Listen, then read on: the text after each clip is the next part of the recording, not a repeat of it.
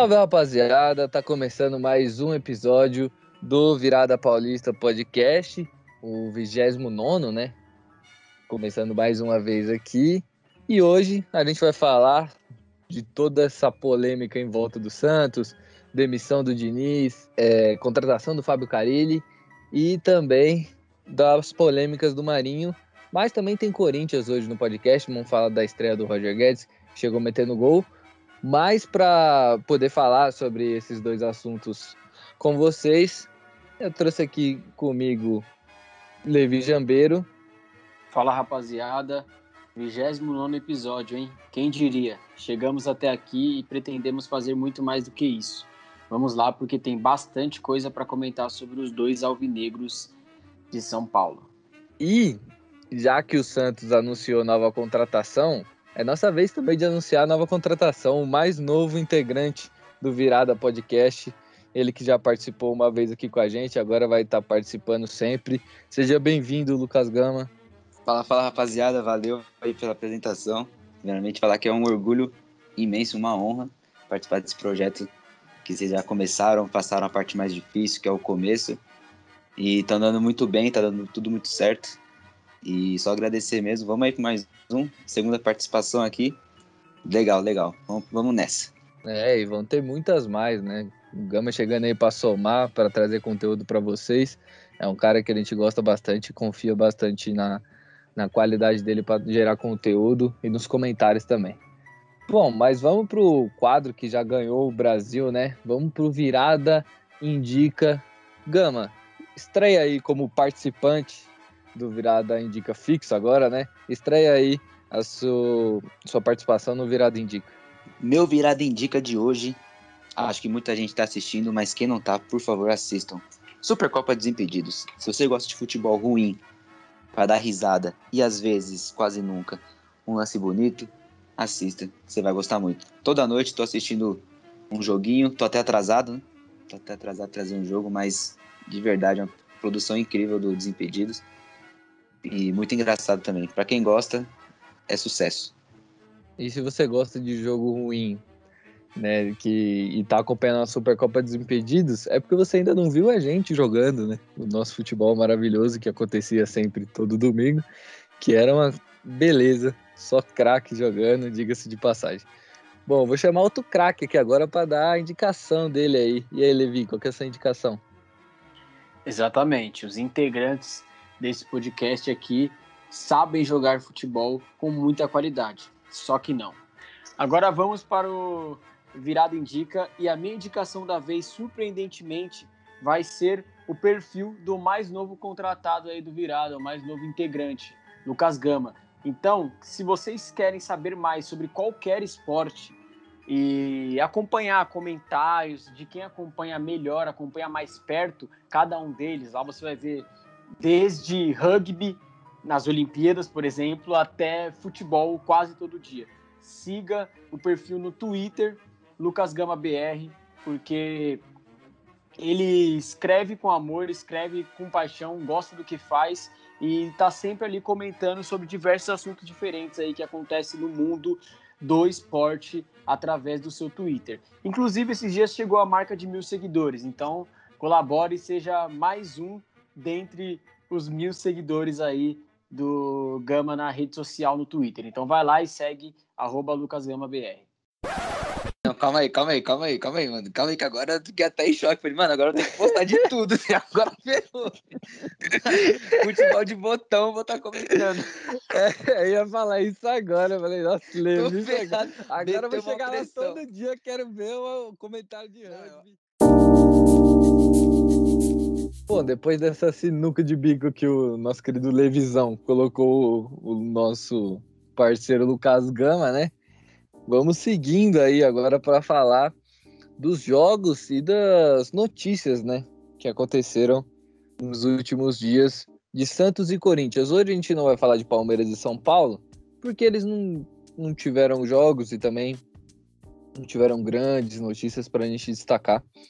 Mas no próximo episódio, com certeza, vai ter a participação dos dois outros grandes times de São Paulo. Mas vamos começar falando primeiro do Santos. O Santos foi até Cuiabá, né? enfrentar a equipe do Cuiabá e já chegou perdendo, né? Porque três minutos de jogo tomou um gol do Jonathan Cafu. Ele mesmo, a torcida corintiana conhece bastante, né? O Jonathan Cafu, sabe da qualidade dele, mas o Santos tem o dom de tomar gols para jogadores ruins. E tomou um do Jonathan Cafu com três minutos, mais uma vez nas costas do Felipe Jonathan. O Santos fez um jogo bem morno, né? Para quem viu, tentou ali no, no, com 30 minutos do segundo tempo, o Diniz tentou mexer, né? Na equipe do Santos, mas aí ele soltou uma frase na hora que ele faz a substituição que tira o Jean Mota e coloca o Lucas Braga, ele virou pro Marcos Guilherme, que para quem não sabe é o ponta, virou para ele e falou: "Agora você é o segundo volante". E essa frase para mim marca a demissão dele no Santos, porque além do jogo, dos jogos horrorosos que o Santos estava fazendo, prova que ele não tem, não tinha condição nenhuma e as invenções dele prejudicou muito o Santos e prejudicou muito nesse jogo contra o Cuiabá, porque ele tive um parar de ponta o Marcos Guilherme de segundo volante. A gente viu ele assumindo o próprio erro, entre aspas, na hora que ele tira o Felipe Jonathan e coloca o Moraes o Santos dá uma melhoradinha no segundo tempo. E aí tem o gol do Gabriel Pirani, mas o mesmo Moraes que ajudou no ataque acabou falhando na defesa no segundo gol e o Santos acabou tomando mais um e saiu derrotado lá de, do Mato Grosso, né? Bom, agora eu queria saber a opinião do Levi. Levi, o que, que você achou dessa demissão do Diniz? Você acha que foi justa? Como eu acho que com certeza você vai falar que sim. Mas o que você acha que faltou para o Diniz para ele conseguir ter sucesso no Santos?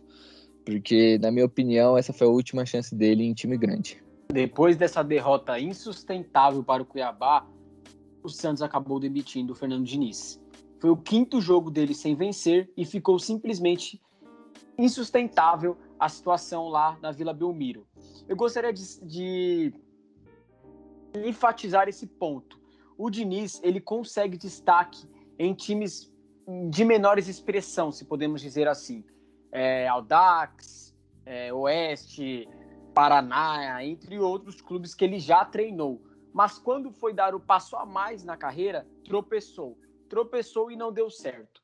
Não deu certo em São Paulo, não conseguiu ser regular e consistente no São Paulo, e quando foi ter a sua segunda chance no Santos, também não deu certo, que é um nível muito parecido do São Paulo. Estão na mesma prateleira de clube de importância ali para o cenário brasileiro. Também não deu certo. Então a minha grande questão com o Diniz é essa: é o próximo passo. O Fernando Diniz é técnico suficiente para dar o próximo passo?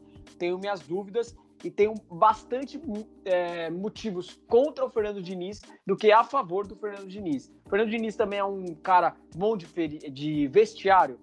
Não vejo tanto assim. Teve aquele episódio com o Tietchan no São Paulo.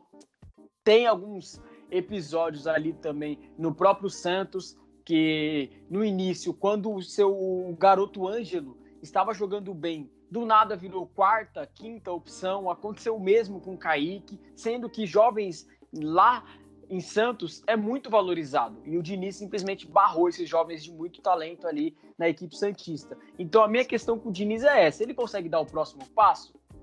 Não sei, tenho minhas dúvidas. Então acho que depois desse tempo que ele passou no Santos, ele vai voltar a dar um passo atrás na carreira. Acredito que ele vá treinar times de menores expressão. E ali ele meio que já se comprovou, né? Gostaria de trazer também os números do Diniz pelo Santos.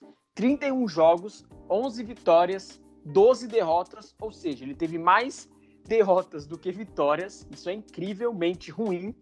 44% de aproveitamento 30 gols, 34 gols marcados, 36 gols sofridos, 50, 53 grandes chances, 53 grandes chances cedidas, ou seja, ele mais cedeu chance para o adversário do que criou chances. 9.2 chutes para marcar o gol e 7.2 chutes para sofrer o gol. Então, ou seja, ele precisa de menos chutes para sofrer e mais para marcar. A maioria dos números de, do Diniz são negativos. E no final de tudo isso, 60% de posse de bola. Ou seja, é um jogo tão pragmático, mas tão pragmático que não consegue trazer resultados. Então, o Diniz ele precisa se reavaliar como técnico, mudar algumas filosofias, porque ele ainda é novo. Ele ainda é novo para um técnico, ele ainda é novo para alçar e traçar novos caminhos. Mas eu acredito que no mesmo patamar de Santos e São Paulo, ele se mostrou insuficiente. vai ter que dar um passo atrás na carreira dele como treinador. É, eu concordo com tudo que o Levi falou aí, Diniz. Por enquanto, se ele não mudar as convicções, se ele não entender que às vezes o elenco que ele tem em mãos não consegue fazer o que ele almeja, né? Que ele acha que é o futebol correto, ele não vai dar certo em nenhum time. Bom, agora vamos mudar a página. O Diniz já foi embora e chegou agora para comandar o Santos Fábio Carilli que é conhecido por ser um técnico mais defensivo, teve bastante apoio da torcida, mas teve a torcida, o lado da torcida que criticou bastante a diretoria pela decisão, por ele ser um cara que, na teoria, é o oposto do estilo do Santos, que é um estilo ofensivo. Eu queria saber do Gama. O Gama, o que, você acha que o Carilli pode trazer para essa equipe do Santos para melhorar? Quais os aspectos que ele vai conseguir evoluir nesse time do Santos? Bom, antes de mais nada, queria dizer que o Fábio Carilli, para mim, é uma ótima contratação. Eu sou suspeito para falar dele, porque sou fã do trabalho. É, ele é profissional desde 2017, conquistou o Campeonato Brasileiro no seu primeiro ano. É, a torcida do Corinthians tem um pouco de bronca dele por conta da última passagem que teve, mas mesmo assim ele conseguiu classificar o time do Corinthians para a Libertadores. E quem, quem se lembra de 2019, time do Corinthians era simplesmente um horror, jogava praticamente nada de futebol, mas foi eficiente. De acordo com o time que tinha, conseguiu classificar. Eu acho que o Santos acertou na contratação por conta do mercado que tem, né? O Carilli era um técnico que a, atualmente estava desempregado, é um técnico que vem uma pressão enorme do Santos, o Santos não vive um bom momento, mas o Santos ele tem tendência a melhorar, né? O time do Santos não é ruim, e coincidentemente, coincidentemente, a última vez que eu estava aqui foi na vinda do Fernando Diniz. O Santos tinha estava prestes a anunciar o Fernando Diniz e eu disse que o time do Santos não era ruim, mas que o Fernando Diniz ia ter trabalho por conta do retrospecto dele nos outros times. É, começa muito bem, tem aquela aquela reviravolta que ele faz no elenco todo, o time começa a jogar bem, você vê, nossa, olha, o time do Fernando Diniz está jogando muito bem, mas depois cai. Foi assim em todos os times que ele passou, e chegou o fim dele completamente perdido no comando do Santos. O Carilho eu já vejo ele mais concentrado, ele é um técnico, pode-se dizer retranqueiro, mas ele é mais concentrado no trabalho que está fazendo. Lembrando que ele saiu do Corinthians, o André Sanches disse que se comentasse, se jogasse no ar o motivo que o Carilli saiu do Corinthians, ele não trabalharia em nenhum clube. E isso deixou muitas dúvidas. O que seria isso que o Carilli fez? O Carilli pode ser muito respondão, pode ser muito exigente em contratações e acabar se queimando com a diretoria. A diretoria do Santos é uma diretoria muito forte, muito forte que as, acho que não aceitaria essas críticas do Carilli. Então, aí tem que ser muito paciente, tem que saber lidar com os garotos, que o Santos é muito forte, todo mundo sabe a potência que o Santos tem na base, e o Carilli não utilizava as, a base do Corinthians os jogadores que tinham à disposição. Então, acho que o, o Carilli vai ter que mudar muito o pensamento dele, senão vai acabar com o mesmo processo que o Fernando Diniz e o Thiago Nunes. Ter chances em equipes grandes, não comprometerem e acabar tendo que dar um passo atrás na carreira. Thiago Nunes saiu do Grêmio, Fernando Diniz saiu do Santos e não vejo ambos treinando grandes equipes nos próximos anos. Essa pode ser a última chance do Carilli. Se for mal no Santos, vai acabar se queimando no futebol brasileiro e aí acho que vai estar se queimando a sua própria carreira. Mas, no geral, acho que o Santos acertou na contratação. E vamos ver. Eu boto fé no Carilho. Eu gosto muito do Carilho. E acho que ele vai dar certo no Santos, sim. Claro que não para não essa temporada. Acho que essa temporada o Santos tem que, tem que focar em se classificar para Libertadores, talvez. O americano, acho quase certeza. Mas é perigoso, é perigoso sofrer, quem sabe, um rebaixamento, né? Nunca se sabe como o Carilho vai chegar. Vai que ele, ele pode chegar bem, pode chegar também muito mal. E o Brasileirão é tiro curto, não pode vacilar. Mas eu acho que o, o Carilli, para a próxima temporada, vai dar muito certo no Santos. E acho que tem tudo para virar a página que o Fernando Diniz bagunçou na equipe do Santos.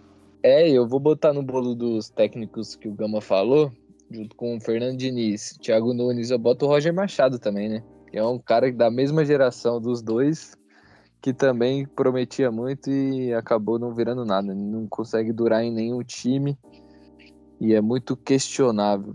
Mas vamos falar agora de uma outra coisa que aconteceu no universo Santista. Hoje o programa está sendo bastante sobre o Santos, porque o Santos movimentou muito todos os canais de notícia aí nos últimos dias, né? Na noite da terça-feira, o Marinho entrou numa live com o jornalista Ademir Quintino e desabafou, literalmente. Ele desabafou, ele falou tudo o que ele estava sentindo, botou tudo para fora. Falou que gostaria de ser negociado, né? Que viu todo mundo saindo, Soteudo, Luan Pérez, Veríssimo, Pituca, e ele ficou. E não procuraram ele para aumentar o salário ou fazer um plano de carreira, coisa que eu não entendo, que ele é um jogador de 31 anos. Um plano de carreira para um jogador de 31 anos, para mim, não faz sentido, mas ele gostaria de ter sido procurado.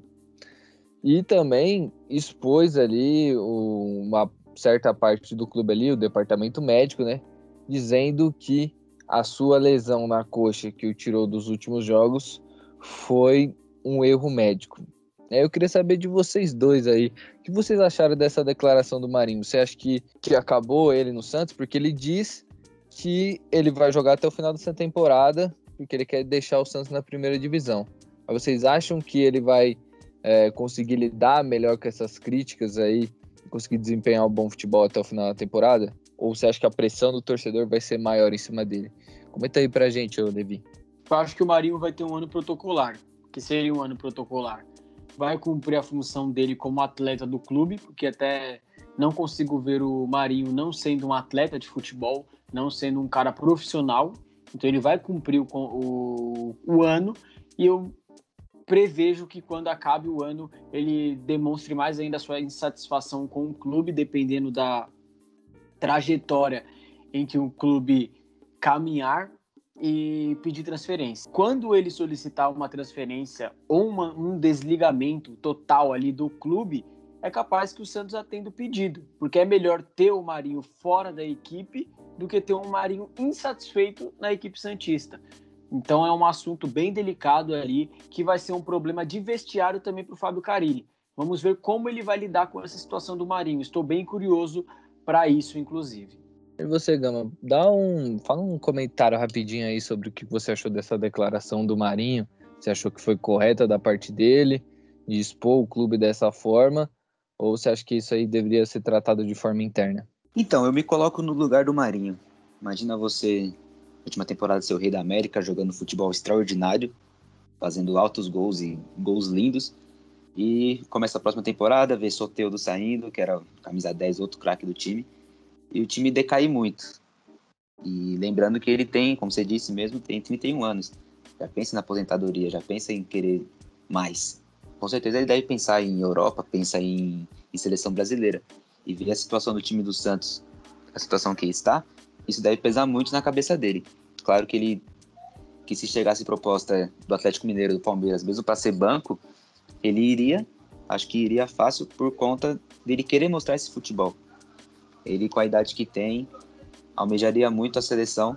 Eu acho que o Marinho tem muito, tem muito futebol, mas é complicado você ter se colocar no lugar dele e ver que ano passado ele teve muito sucesso e esse ano está completamente o oposto, não só ele próprio, mas como o time do Santos também.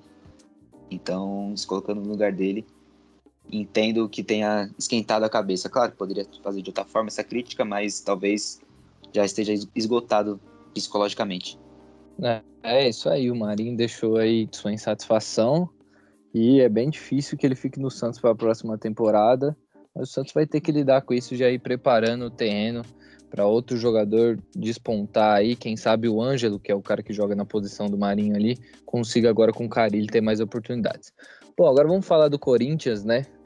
Corinthians que teve um jogo difícil contra o Juventude, né? Que ficou a maior parte do tempo sofrendo ali contra a equipe do Rio Grande do Sul. E teve também a estreia de Roger Guedes e do Renato Augusto como titular pela primeira vez desde que ele voltou ao Corinthians. Queria saber de você, Gamo, o que, você achou dessa partida do Corinthians? É, eu não gostei muito do, da partida do Corinthians, acho que o segundo tempo foi o melhor por conta da, da pressão, né? Viu que tinha que correr atrás do resultado. Juventude jogou. Não foi o Corinthians que jogou mal, foi o Juventude que jogou muito bem encurtando os espaços do Corinthians, não dando chance para criar. É, mas, claro, não dá para criticar ainda. A primeira vez do Roger Guedes, primeira vez titular do Renato Augusto. O trio, obviamente, primeira vez jogando junto, Juliano, Renato Augusto, Roger Guedes, junto com o Mosquito, ainda falta o William. Então o Silvinho ainda tem, tem uns jogos de brecha aí para não sofrer tantas críticas. Mas falando falando da vinda do primeiro jogo do Roger Guedes, gostei muito dele.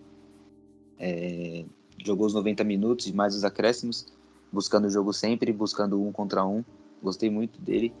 Achei até que estava muito cansado no final do jogo e por incrível que pareça, não estava cansado, continuou jogando, continuou buscando o empate, conseguiu buscar o empate, tentou buscar a virada, mas não deu certo. É, acho que o futuro dele é gigante. Dos que, dos que foram contratados, acho que ele tem a. Ele e o William, né? O William, por, por conta da carreira que teve, mas o Roger Guedes eu vejo ele muito motivado para jogar a camisa do Corinthians e acho que vai dar muito certo. Mas temos que também ter paciência com o time. O técnico também eu não vejo que é tudo isso para conseguir fazer esses caras demonstrar todo o potencial que tem. Mas para essa temporada, acho que vai dar certo. Acho que a gente vai para Libertadores com esse super time que está montando. Ainda falta algumas peças. Gabriel Volante para mim não dá para continuar, Fábio Santos também não mas também não podemos se empolgar achar que o Corinthians vai sair contratando mais dois craques para a posição, um zagueiro muito top e um, um, lateral esquerdo diferenciado. É procurar na base ou tentar potencializar com outro técnico, até mesmo o Silvinho. Vamos ver o que o futuro vai dizer. É, faltam alguns reforços pontuais para o Corinthians na zaga, como o Gama disse. Corinthians que foi especulado ali com o nome do Davi Luiz. Davi Luiz teve também proposta do Flamengo do Benfica, mas ele escolheu ir para um time da Itália que eu nem conheço, que acabou de subir para a Série A. Impressionante, às vezes, as decisões de alguns jogadores. Preferem jogar num time totalmente desconhecido do que jogar num Flamengo ou num Corinthians. Mas beleza, vamos falar agora com o Levi, né? Levi, eu queria saber de você o que, que você achou que faltou ali para o Silvinho, qual, se ele precisava fazer algum ajuste, né, para poder superar ali a defesa do Juventude que estava muito forte, se alguma coisa que ele pudesse ter feito para fazer o Corinthians conseguir ter mais controle do jogo. Duas coisas. Eu achei, eu achei que poderia ter tirado o Jô para ter mais mobilidade naquela posição. Aos 45 minutos do primeiro tempo, ou seja, no intervalo, eu colocaria o Roger Guedes fazendo essa função de centroavante ali na frente e já colocaria o Gabriel Pereira, que é um garoto que sempre entra com 15 minutos, 10 minutos, mas, pô, será que ele já não tá pronto o suficiente para jogar pelo menos 45 minutos? Isso eu, eu acho que ajudaria muito a tentar infiltrar a defesa do Juventude, que estava bem fechada. Outra coisa que com certeza eu faria, corrigindo, é alterar um dos meio-campos, sacrificar Juliano ou Renato Augusto, ou até mesmo Gabriel, antes do que eles foram sacrificados. No caso, o Renato Augusto. Eu colocaria o Rony no segundo tempo, apesar da torcida corintiana passar muita raiva ali com o Rony no, no começo, eu vejo que ele está sendo um garoto que ele melhora a cada jogo. E principalmente ele entrega e tem uma raça e imposição física muito importante. Ele não parece ser muito forte, mas o Rony aguenta correr os 90 minutos, é, tem um fôlego enorme e é muito importante, querendo ou não, isso hoje no Corinthians. Então eu colocaria ele no lugar do Renato Augusto ou do Juliano e colocaria o Xavier no lugar do Gabriel também, povoando mais ali o meio-campo com fôlego novo, porque o Wagner, camisa 20 do Juventude, se eu não estou enganado, flutuou muito nas costas do Renato Augusto e do Juliano, onde o Gabriel ficou simplesmente perdido na marcação. O Wagner, na minha opinião, foi o maior destaque do jogo, mesmo com o gol do Ricardo Bueno. Ele fez o que quis ali nas costas do Gabriel, do, do Renato Augusto e do Juliano e conseguiu ter uma atuação muito boa. Então, o Corinthians ele não rendeu muito por conta disso eu acho que o meio-campo do Corinthians foi muito fraco nesse jogo contra o Juventude, mas vou dar um desconto. Porque o Juliano já vinha é, fazendo partidas com 90 minutos. Até que ele não sentiu muito. Mas o Renato Augusto, ali a partir dos 40, 45 minutos no intervalo, ele já estava bem cansado, bem cansado. O Gabriel, que teve que correr pelos dois, ou pelo Renato Augusto e o Roger Guedes também, cobrindo ali o lado esquerdo, ele acabou cansando muito rápido. E isso demonstrou mais a ineficiência do Gabriel em saída de jogo. Isso deixou mais nítido isso. Ele cansava mais rápido, então quando ele recebia os passes dos zagueiros ou do Cássio, ele sempre decidia da forma errada. Ele sempre passava a bola errado, porque estava sem perna, já estava meio que cansado. E porque ele também não tem a qualidade suficiente para fazer isso. O Gabriel é outro que não tem a posição cativa na equipe do Corinthians, que eu quero ver o Silvinho mudando, o Silvinho testando outras coisas, Xavier ou uma formação diferente. Mas creio que o Corinthians vai melhorar com o tempo em relação a isso, porque Juliano e Renato Augusto, como eu já disse, é, entraram há pouco tempo, entraram há poucos jogos. O Juliano está no estágio avançado e o Renato Augusto no estágio inferior. Então, quando o Renato Augusto tiver num bom estágio físico, o Corinthians vai melhorar essa questão do meio-campo, porque sentiu bastante falta do Rony sentiu muita falta do Rony. Talvez se o Rony tivesse povoando o lugar de um deles, ob, é, ocupando o lugar de um deles, corrigindo, o Wagner não teria tanta liberdade para fazer o que fez e foi o destaque do Juventude no jogo. E em questão do Roger Guedes no lugar do Jô, é algo que eu pensaria. É algo que eu pensaria com carinho se fosse o Silvinho. Colocaria o Roger Guedes, é, como o Silvinho joga no 4-1-4-1, no, no homem, como homem da frente, como centroavante, entre aspas, um falso 9, que o Roger Guedes faria essa função e abriria o William e o Gustavo nas pontas. Veria se o time desse, se o time dava certo dessa forma. Se não desse certo, voltava com o Jô e tá tudo certo também.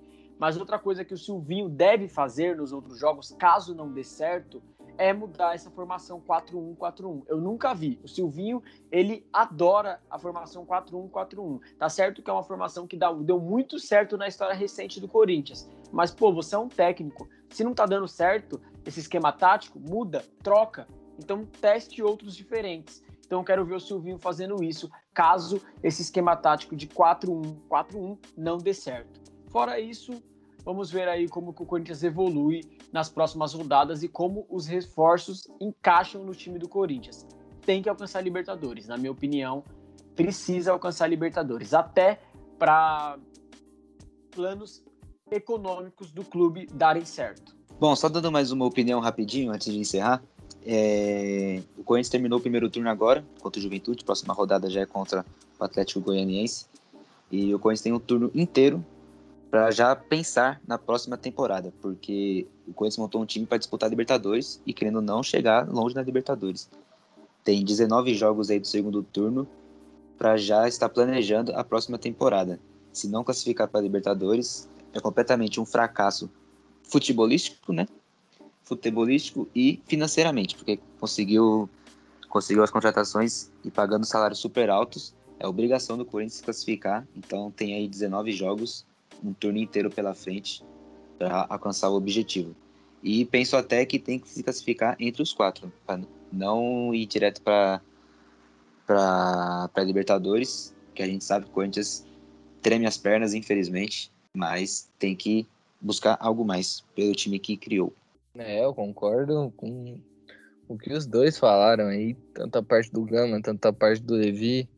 Mas vai passar muito. Eu acredito que a classificação do Corinthians para a Libertadores vai passar muito pelo Silvinho, às vezes, ter uma leitura melhor do, do que está acontecendo no jogo. Como ele falou, eu acredito que ontem era um jogo para você tirar o jogo. O centroavante mais móvel seria muito mais útil numa defesa mais fechada do que um cara parado lá. O jogo se mostrou útil em alguns jogos, como no jogo contra o Ceará, que ele faz uma boa jogada no jogo contra o Grêmio, que ele faz uma parede, mas aí são jogos em que o outro time estava indo para cima, tinha espaço ali para ele conseguir, para a bola chegar nele, né? Para ele conseguir fazer o trabalho dele e, e, ajudar a equipe do Corinthians. Nesse jogo contra o Juventude, eu acho que o Silvinho errou muito em não ter tirado ele e colocado um cara mais móvel ali.